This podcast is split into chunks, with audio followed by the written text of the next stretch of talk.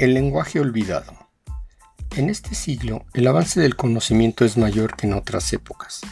El acceso, la transmisión de información y los conocimientos no tienen límites, fronteras ni temporalidad.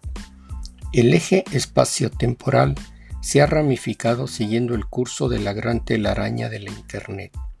Aceleradamente pasamos de nodo a nodo y en un instante traspasamos lugares, espacios, información y conocimientos. La tecnología digital pone a nuestro alcance estas fronteras, pero también está inhibiendo ciertas cualidades intelectuales en el hombre, entre ellas la capacidad de expresarse mediante la escritura manuscrita.